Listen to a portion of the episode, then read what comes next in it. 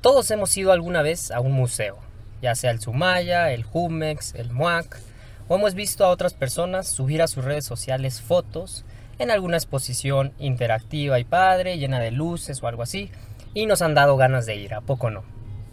Todos también hemos oído hablar de Van Gogh y cómo no logró vender prácticamente ninguna de sus obras en vida y ahora sus cuadros se venden en millones de dólares. Básicamente todos sabemos o al menos intuimos que el mercado del arte es algo enigmático y extravagante. Pero, ¿sabemos en realidad cómo funciona? ¿Quién pone los precios? ¿Quién tiene millones de dólares para gastar en una pintura de Da Vinci? ¿Acaso sabemos si es lo mismo el bazar de los sábados en San Ángel que las subastas que se hacen en Londres o Nueva York? De todo esto hablaremos en esta ocasión y para ello me acompaña Laura Castillo. ¿Cómo estás, Laura? Hola José, muchas gracias por invitarme y muy bien, gracias. ¿Tú cómo estás? Yo muy bien, aquí emocionado de poder platicar de estos temas del arte que no los hemos abordado tanto en mínimo necesario. Entonces te presento primero eh, y entramos de lleno a esto. Laura es internacionalista del ITAM, tiene también estudios en dinámicas del mercado del arte por parte del Sotheby's Institute of Art. ¿Sí? ¿Está sí, bien? Correcto. Muy bien. Y también estudios de arte eh, de la Ibero, de la Universidad Iberoamericana. Y experiencia profesional, has trabajado en el sector de telecomunicaciones y también en algunas, eh, ¿qué serán? ¿Organizaciones sin fines de lucro? O? Sí, en fundaciones. En fundaciones, ok. Y además eh, eres la creadora de una página sobre temas de arte y cultura que se llama martget.mx, sí, ¿no? correcto. Y a ver de qué se trata esa página para los que nos están escuchando, para que se metan ahí a, a averiguar. Ay, perfecto. Pues es una página de divulgación cultural en donde van a encontrar mucha información del sector, del mercado y del mundo del arte. Muchos chismecillos ahí de la historia del arte, fun facts y cosas que creían que pues eran muy para eruditos, pero en realidad no. Ok, suena súper bien. Entonces, eh, como que hechos curiosos y temas de divulgación sobre el arte, ¿no?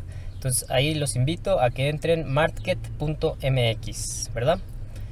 Muchas ¿Sí? gracias, José. Ok, y ahora, eh, muchos se podrán estar preguntando, de hecho, eh, de todo el proyecto de mínimo necesario, de cultura mínima, cuando ven que eh, Benjamín y yo, por ejemplo, somos politólogos del ITAM, dicen, ¿qué hacen estos hablando de cultura, de arte? En tu caso también está la pregunta, tú estudiaste Relaciones Internacionales en el ITAM, eh, ¿cómo entraste a estos rollos del arte o de dónde surgió tu interés? ¿Cuándo surgió? Sí, es muy curiosa esa dualidad, creo, en los itamitas. Y bueno, mi interés nació desde una clase de historia del arte que tomé en la secundaria. Quedé súper impresionada con una obra hiperrealista y desde entonces dije, ¿cómo, ¿cómo pintan esto? ¿Cómo se hace? Y seguí investigando, seguí leyendo y en la carrera, eh, siempre que estaba en una clase de historia, historia universal, historia de México, siempre pensaba cuando hablábamos de la Revolución Francesa en la pintura de de la Croix o en cuando hablábamos de la ilustración, en otras pinturas, entonces fue algo que me ha acompañado siempre y bueno, ahorita ya lo estoy haciendo más profesional. Ok, entonces te llamó la atención como en el plano estético, o sea, veías pinturas y te, te gustaban, ¿no? Sí. Y ahora, eh, ¿de dónde surgió como tu interés por conocer más el aspecto económico del arte, que es el tema al que vamos a entrar? Eh, también como por tu formación como internacionalista o eh, de dónde surgió ese interés. Sí, justo creo que como todo tiene un componente económico y comercial muy importante y es una manera diferente en la que puedes ver las relaciones internacionales, cómo se intercambian los bienes culturales, cómo hay cooperación internacional en materia eh, cultural, por ejemplo los años duales aquí en México, eh, las exposiciones de objetos de lina que prestamos a museos en el extranjero y también eh, cuánto turismo extranjero viene a México justo por cosas culturales, me parece muy muy, interesante. Ok, entonces sí se complementa tu formación educativa, ¿no? Eh, ¿Por qué no entonces ya eh, entramos de lleno a, a, al tema que nos, que nos trae el día de hoy, que es precisamente el del mercado del arte? Perfecto. ¿De qué hablamos cuando eh, decimos mercado del arte?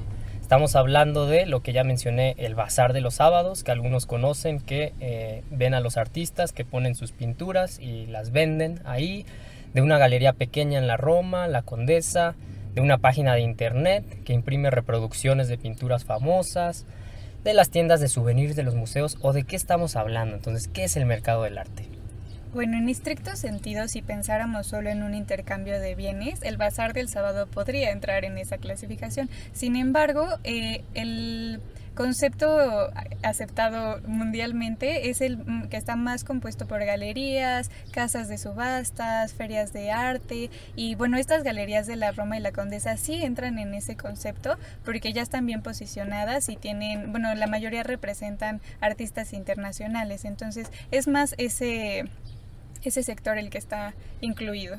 Ok, entonces técnicamente el, el bazar del sábado pues sí tiene algunos elementos del mercado del arte, pero eh, tiene que ver con otro tipo de compradores y de artistas. ¿Es más o menos lo que estás diciendo? Sí, exacto, porque, o sea, tú, tú puedes ir y comprar una obra en el Bazar del Sábado, pero realmente ¿quién es ese artista? ¿Es un artista conocido? ¿Tiene una reputación internacional? ¿Tiene residencias en escuelas de arte del mundo? ¿Y quién lo representa? ¿Cuál es su propósito? Ok, ¿qué te parece si empezamos así con incluso como tecnicismos de, la escuela? Pero yo te pregunto, si, si decimos que es el mercado del arte, ¿este mercado sigue las leyes de la oferta y la demanda? Qué buena pregunta, José, porque justo no. Es todo lo contrario y es súper interesante porque las obras de arte tienen esta característica que en cuanto sube su precio, aumenta su demanda. Y esto se debe a que es un tipo de bien llamado Veblen, que justo sigue esta ley, porque son bienes que se consumen con el fin de dar un estatus, de mostrar qué tanto dinero tienes y de señalizar más o menos. Ok, para los que nos están escuchando, eh, para que entiendan tal vez un poquito, no, quizá no todos tienen eh, la formación en economía, pero eh, ¿Cómo podríamos eh, resumir las leyes de la oferta y la demanda? Tomemos un bien eh, común, ¿no? Imaginemos o pensemos en unos zapatos, por ejemplo. Los zapatos tienen un precio, que además eh, lo establece el mercado, supuestamente, ¿no? Pero, ¿qué pasa? Si esos zapatos están muy caros, menos gente los va a querer. Entonces la oferta, la, perdón, la demanda eh, disminuye conforme sube el precio. ¿Sí? Esa es. Sí, y podemos pensar en cosas tan simples como las ofertas de invierno, cuando rematan ya las colecciones, toda la gente quiere comprarlas porque están a precios muy bajos. Entonces, justo baja el precio, sube la demanda y lo mismo al revés, sube el precio, baja la demanda. Ok, y dices que eh, con las obras de arte es lo contrario. Sí, bueno, eh, sube el precio y sube la demanda. Sube el precio y sube la demanda. Y a eso se le conoce entonces como un bien Veblen. Sí. ¿Que es, lo mismo que un bien de lujo? Eh, pues los bienes Veblen tienen la característica específica que son para ostentar. O sea, la gente los compra para ostentar. Ok, y me vino a la mente algún otro artículo que se le pueda parecer. Entonces, los zapatos sabemos que sí siguen las leyes de la oferta y la demanda eh, normales, ¿no? Y por eso incluso se le llama eh, bien normal. Los alimentos también tienen como esta tendencia, pero un iPhone ¿Qué pasa con un iPhone? Eh, ¿También sigue esto de que disminuye el precio y la gente lo va a querer más? ¿O, cómo ves un iPhone, por ejemplo? Pues yo creo que eh, está segmentado, o sea, es un artículo que una gran diversidad de la población compra, o sea, no está limitado a un una sola clase social o a un solo decil. Entonces, si llega el precio a un cierto punto, yo creo que cierta parte de esa población lo deja de comprar. Entonces, sí funciona normalmente, o sea, precio sube, demanda baja, hasta cierto punto en el que ya se convertiría en un bien tipo Veblen. Ok, porque sí tiene algo de estatus el iPhone, yo creo. Eh, o sea, si, si, te lo venden a 150 pesos, puede que sí muchos lo compren, pero tal vez habría algunos que dirían, híjole, el, iPhone ya no es un bien eh, tan codiciado y lo dejarían de comprar. Sí. Puede que sí funcione eh, diferente. A ver, a ver si se me ocurre eh, alguna otra comparación. ¿Qué pasa con muñecos de colección o algunos artículos de esos que, que incluso ni los sacan de, de su empaque? Y aumenta su precio eh, de manera descomunal, algunos dirán incluso eh, de, manera ridícula. Ahí ya nos, se parece un poco más al mercado del arte, estos eh, artículos de colección, o cómo lo ves? Pues en estricto sentido material, puede que sí, o sea, puede que haya muchas similitudes, pero el mercado del arte se compone de muchas más cosas. O sea, no solo es esta parte económica y material y comercial y seguir esta ley de sube precio, de sube demanda, sino que también tiene otras características. Por ejemplo, cuando se subastó el grito, eh, no estabas adquiriendo solo una pintura súper famosa, o sea, ni siquiera eso, estabas adquiriendo la segunda figura más representativa del mundo del arte. Entonces estás adquiriendo no solo un bien coleccionable, sino historia. Estás adquiriendo un pedazo de la humanidad que ahora es tuyo. Y cuando estás yéndote por un coleccionable, em, pues hay más, siento. Ok, entonces detrás de las obras de arte hay más. Ahorita que mencionaste el grito de Munch, eh, recordé que incluso ya hay un emoji, un, emoticón del grito.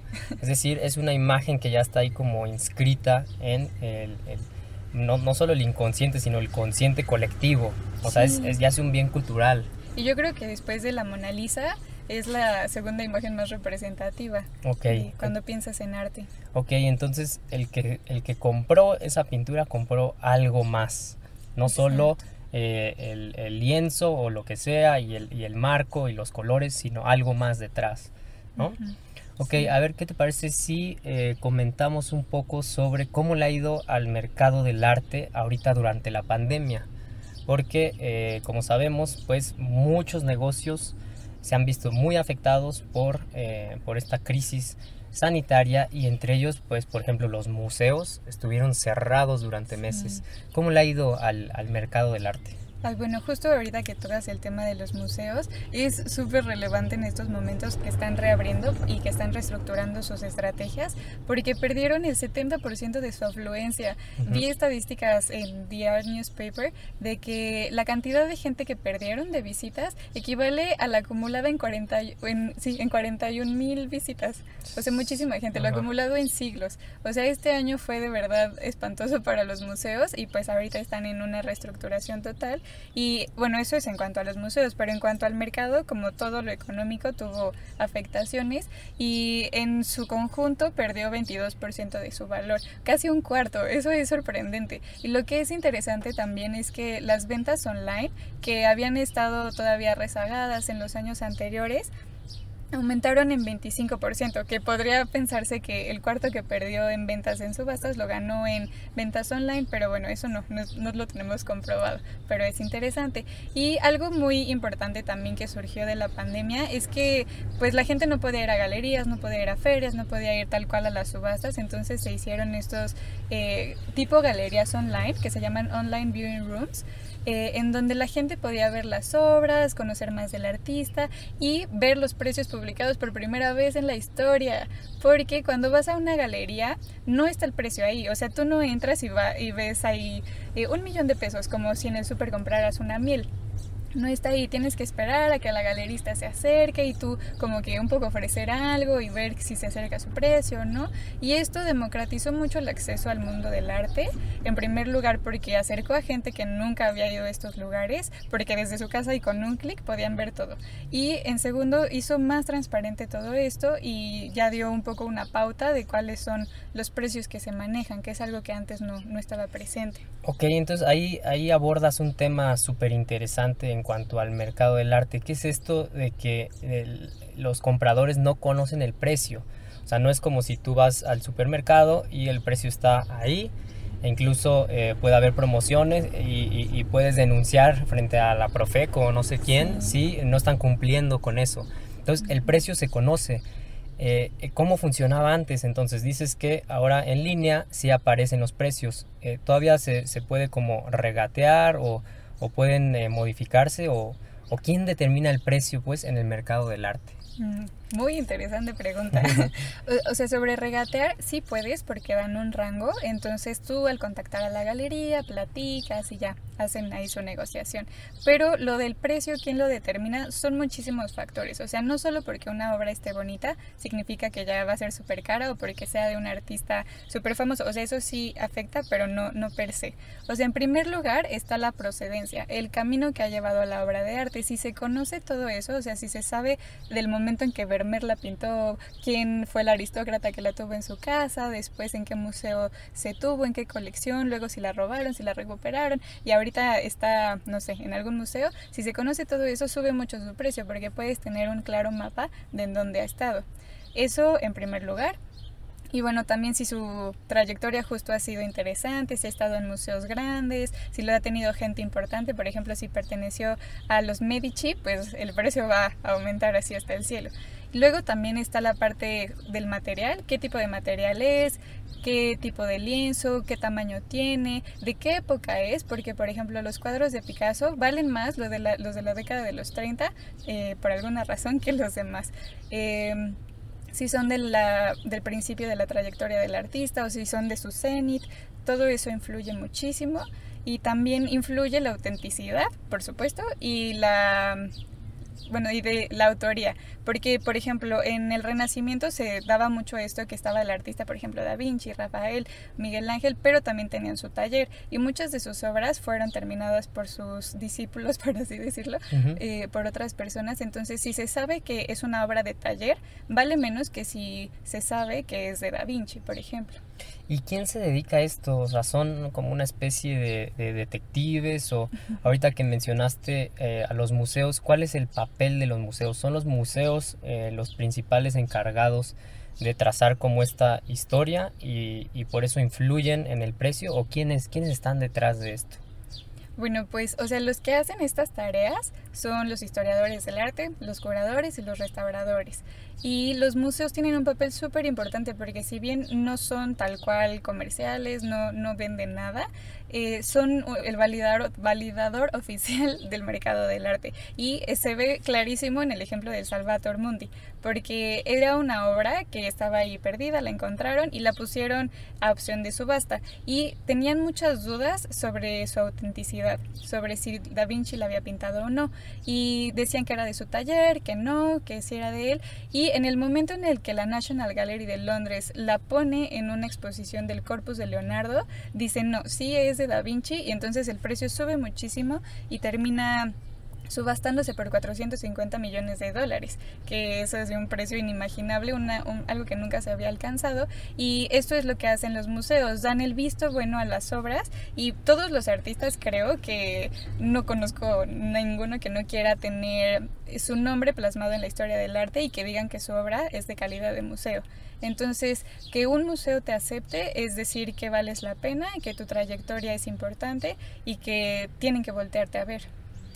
El, caso este que mencionas del Salvator Mundi es representativo porque eh, pues ha, causado como revuelo.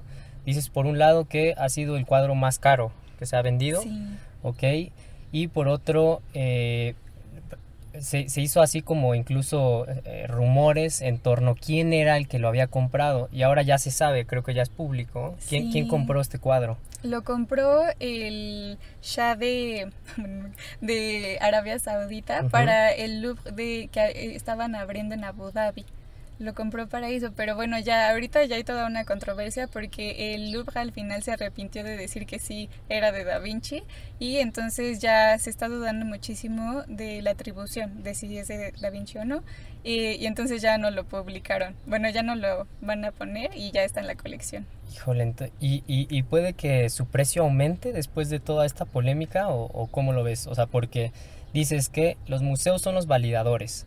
Entonces, el museo, en este caso el Louvre, dijo, eh, este es de Da Vinci. Y su precio subió. La National Gallery. La National Gallery de, Londres, ¿no? Eh, y después se arrepintieron y dicen, eh, y entonces el precio puede que baje.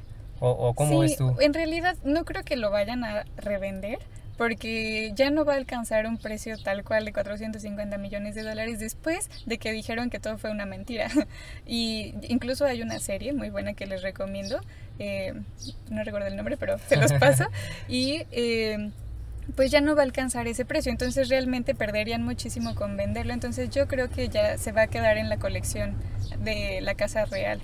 Ok, y ahora que, estamos hablando de esto de como la validación, de trazar la historia de las obras de arte, eh, ¿qué pasa con eso que vemos en películas o, hemos escuchado hablar de eh, falsificación? O si hay gente que se dedica a eso, porque eh, si tú sabes que una pintura se puede, de un artista se puede vender en millones de dólares, pues te puedes eh, animar a falsificarlo. ¿Eso sí, es cierto, sí sucede? ¿Es común o cómo Sí, sí pasa, a pesar de que parece súper místico y algo que nunca puede pasar en la vida, sí pasa. Y por ejemplo, en Italia está la camorra, ¿no? La mafia italiana que se dedica a eh, intercambiar bienes de arte, cuadros y así para...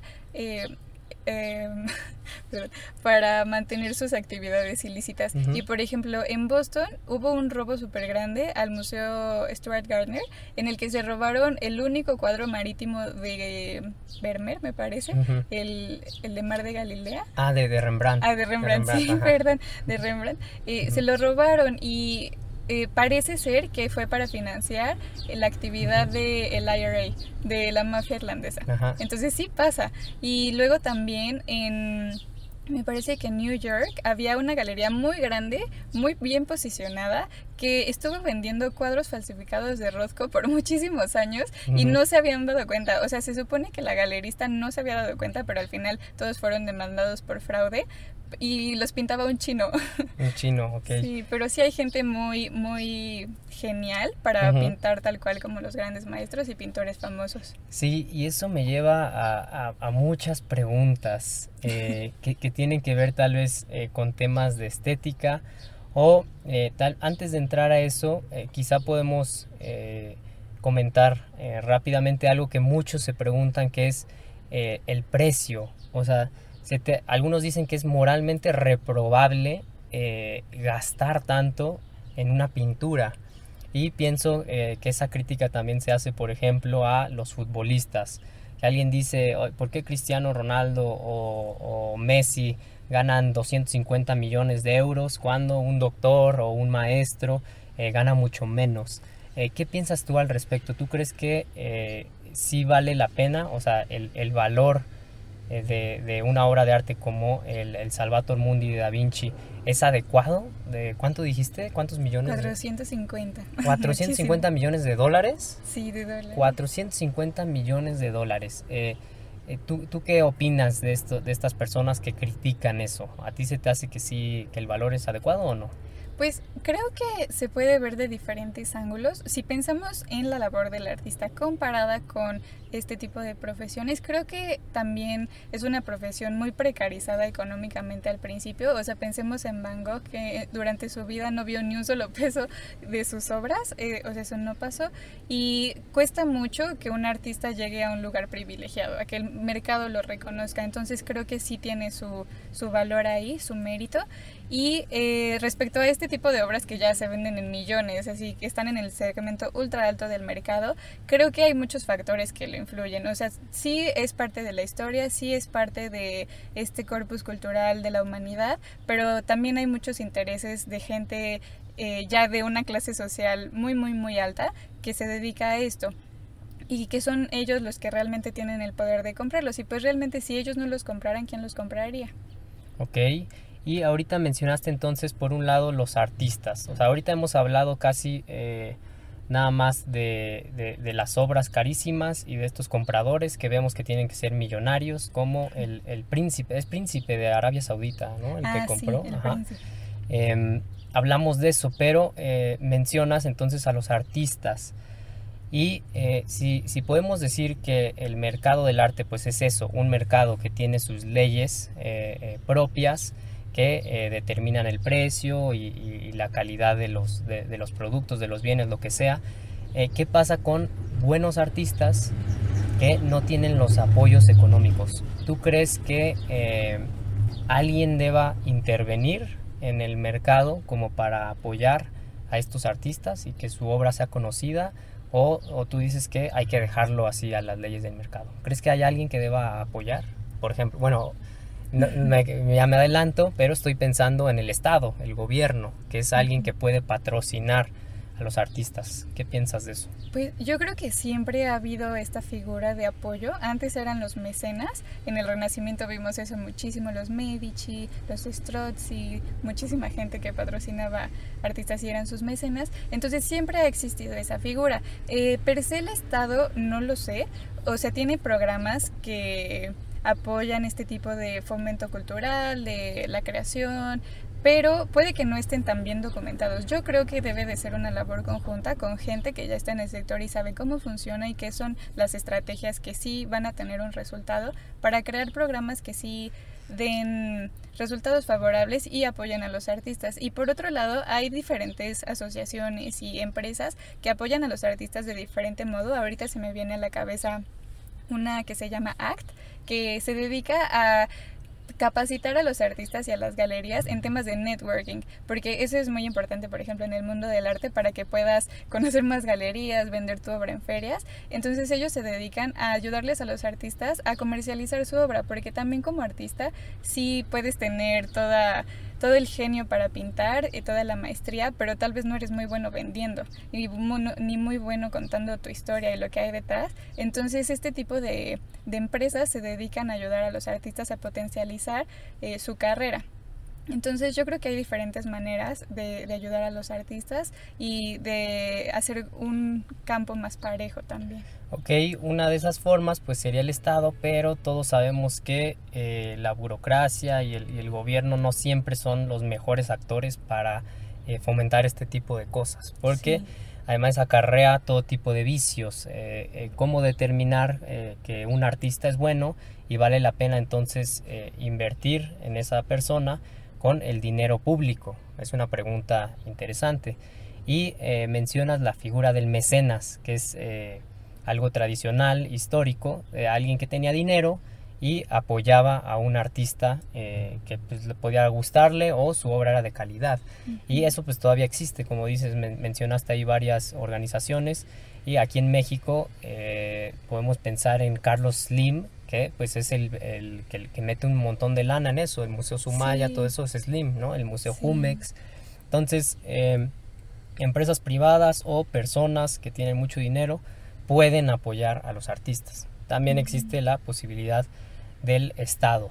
Pero, a ver, ¿por qué no nos metemos un poco en, temas polémicos que no tienen tanto que ver con, eh, bueno, sí tienen que ver, evidentemente, porque se trata de arte, pero em, eh, para muchas personas eh, será claro el valor de una pintura del Renacimiento o de la Edad Media, que, la podemos ver y podemos decir, esto nos transmite algo, eh, belleza o, te conmueve, lo que sea. Pero muchos de estos artistas contemporáneos, en cambio, vemos que sus obras de arte pues son eh, o muy abstractas o simplemente son un lienzo eh, con, pocos colores. Mencionaste a Rothko, por ejemplo, que eh, es, supongo que es fácil de falsificar, ¿no? Muy fácil. Es muy fácil. Bueno, no creo que muy fácil porque sí tiene sus veladoras y su técnica y las transparencias, pero bueno, lo ves y es un cuadro naranja. Exacto, es un cuadro naranja. Entonces ahí muchos sí podrán preguntarse, ¿por qué vale esto millones de dólares? Eh, ¿cuál es, eh, ¿Qué piensas tú respecto a esta relación entre el valor estético de una pintura o una obra de arte y su valor eh, monetario? nada más es así como, ah, este artista es polémico y entonces vale mucho su obra de arte sin importar si transmite valores estéticos o cómo es esa relación entre el arte contemporáneo y su valor, ¿cómo lo ves?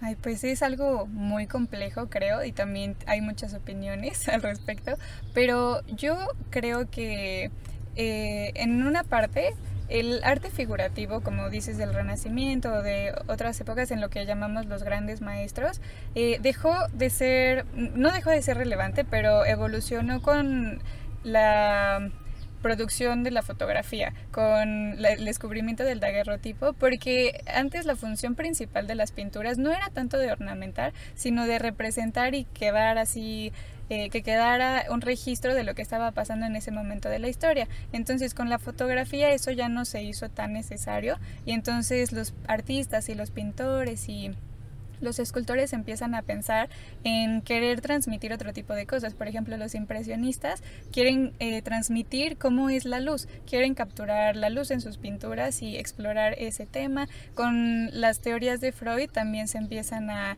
eh, transmitir los sentimientos, el, subconsciente, eh, este tipo de cosas en las obras.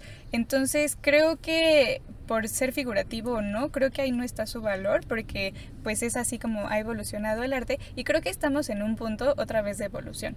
Y como en todos los puntos de quiebre, pues hay muchos detractores y hay muchos que lo apoyan, pero creo que es muy relevante porque son temas que tal vez no se habían explorado tanto en, en el pasado. Por ejemplo, el arte cinético que ahorita está, bueno, que está representado, no sé, por Jesús Rafael Soto, por Alexander Calder, que pueden ver su escultura fuera del Estadio Azteca.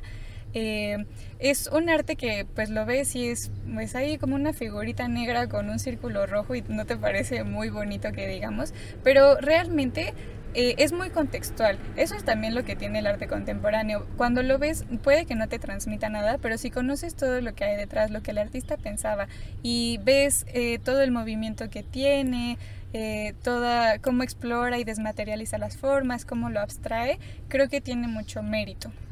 Sin duda, es como también la música, la música contemporánea, algunos dirán solo son un montón de sonidos sin eh, ritmo, armonía, que eran eh, algunos como criterios clásicos para medir la calidad de la música. Y lo mismo pasa con la pintura, como dices, va evolucionando y eh, dejó de ser tan figurativo, pero pues tiene su valor. Y, cuando tú entiendes, cuando tú profundizas en eso, descubres todo esto. Que de entrada sí el arte contemporáneo pues puede ser menos accesible, ¿no? Podríamos decir eso es menos accesible que el, el arte más tradicional, pero si profundizas y descubres eh, qué era lo que movía a los artistas o cuál es su intención y, y el contexto, eso que mencionas, pues descubres un valor.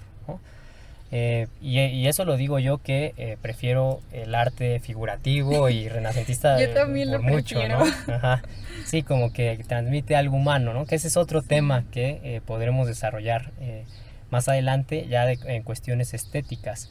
Y aquí salió otro, eh, otro tema que es el de la tecnología, cómo eh, eh, afecta el, uso de la tecnología las creaciones artísticas. Porque, por ejemplo, Andy Warhol pues era impensable en, en, el siglo XIX y su arte es como más industrial, hace uso de estas herramientas que le permiten producir en masa, por ejemplo.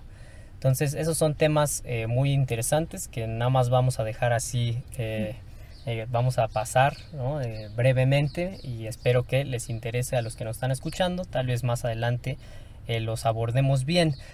¿Qué te parece si em, ya para ir cerrando nada más, entonces te planteo una pregunta? El mercado del arte tiene ahí su, su funcionamiento, a veces no sabemos eh, bien como, eh, o sea, no es tan fácil determinar como el mercado de otros bienes, pero eh, ahorita en tiempo de crisis vimos que se vio afectado y a la vez leí un artículo, no, no, recuerdo dónde, que decía que muchos millonarios, ahorita con el COVID o, o, con otras crisis económicos, por ejemplo la de bienes raíces en 2008 y todo eso, sí acuden a el arte a comprar obras de arte como inversión. ¿Cómo ves esto? ¿Sí eh, son una mejor inversión que muchos otros productos y por qué? Pues realmente no son una mejor inversión porque no te dan más rendimiento que los bonos ni que los dividendos, que las participaciones, perdón, en empresas, por ejemplo. hay estudios que lo muestran, pero son buenos para diversificar los portafolios y también eh, pues tienen un valor bastante constante, porque pues realmente no es que haya 10.000 Da Vincis que hagan que fluctúe el precio. Eh, podría ser dudoso en temas de arte contemporáneo, porque justo se están produciendo muchas cosas ahorita que hacen el mercado eh, y la volatilidad del mercado los hace bastante inestables. Y está también el componente de que el 50% de las transacciones no se conocen. Entonces es realmente ahí como un poco oscuro invertir en arte, pero por otra parte, cuando tienes piezas de grandes maestros o, eh, no sé, cerámicas, objetos antiguos, es seguro invertir en ellos. Entonces, si encuentras un Van Gogh que eh, ya te aseguran, ya sea un museo o un historiador del arte, que es un Van Gogh, y eh, lo ves que está a un precio bajo, ahí sí tú dirías, cómpralo inmediatamente, ¿no? 100%, esa sí sería una buena inversión. Pero por otro lado, eh, no es tan fácil y, tienes que ser un conocedor de estos temas como para eh, decidir dónde invertir. Sí, y realmente las personas que invierten en arte hoy en día es más por una cuestión de gusto, porque les gusta tener arte o participar en ese mundo, porque hay muchas personas también que los compran y los tienen en bodegas, o sea que nunca los sacan. Eh, entonces es más este tema del gusto que porque sea una buena o la mejor inversión. Ok, y en cuestiones de gusto entonces, eh, ¿qué dirías? Cualquiera que nos está escuchando o tú y yo, eh, podríamos, eh, supongamos tenemos nuestro departamento y queremos comprar una pintura, tenemos posibilidades de encontrar algo realmente valioso en el mercado del arte o nos tenemos que resignar a comprar ahí cualquier cosa, una reproducción. ¿Nosotros podríamos participar en este mercado del arte? Pues depende de qué tipo de pintura quieras, porque hay arte para todos, de todos precios y de todos colores y sabores. Pero si quieres, o sea, participar en los segmentos altos, en las obras que... Eh, pues sí, que sorprenden a la gente, yo creo que no. Sí está difícil.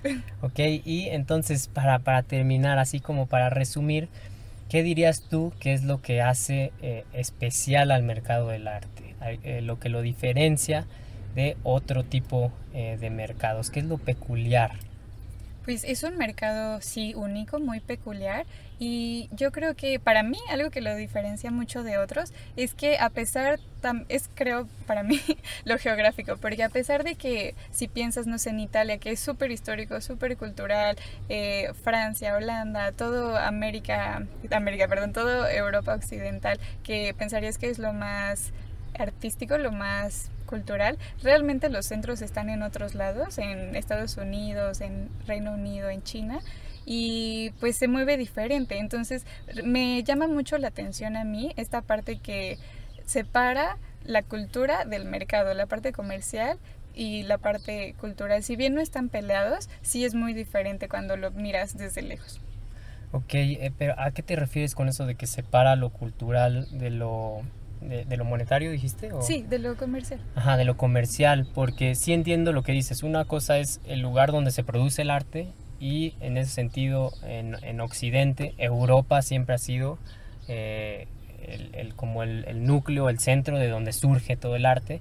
Y otra cosa totalmente diferente es dónde se compran estas obras. Sí, por ejemplo, podrías pensar que, bueno, pongamos el ejemplo de Michoacán, que produce aguacates y pues ellos venden aguacates, pero por ejemplo, Italia produce, no es que produzca, pero ahí está todo el corpus, por ejemplo, cultural, pero no venden nada, ni siquiera son un actor importante.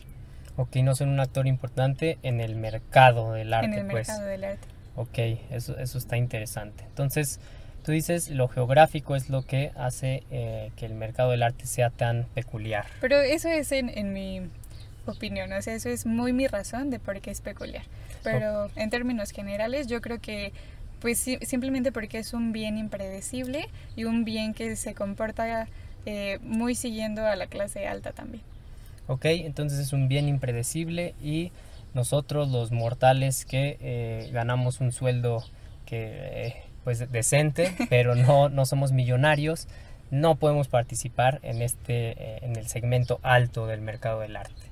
Ok, entonces pues nos tenemos que resignar a escuchar, a conocer, a apreciar las obras de arte, pero eh, pues nunca podremos eh, quizá tener eh, una obra de los grandes maestros en nuestro departamento. Bueno, ojalá que sí algún día, pero... Sí, ojalá, pero, así en, cuestiones de dinero parece que no.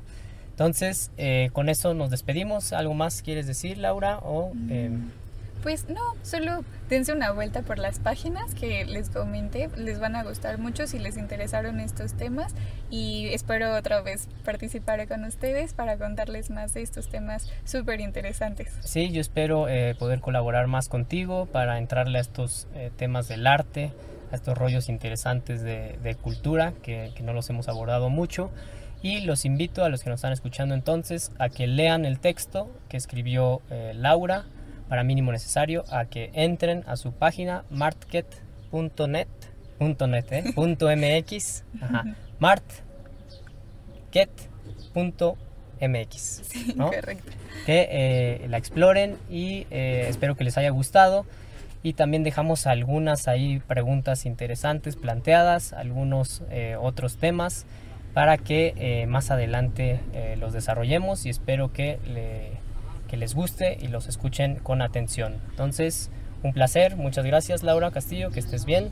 Muchas gracias, José. El placer es mío. Disfruté mucho esta plática. Sí, estuvo interesante, esperemos que haya más próximamente. Entonces, hasta luego, esto fue eh, la conversación necesaria número 2. Entren a la página minimonecesario.com.mx y ahí pueden ver eh, la primera de nuestras conversaciones necesarias que eh, son esta sección que usamos para platicar prácticamente de lo que sea.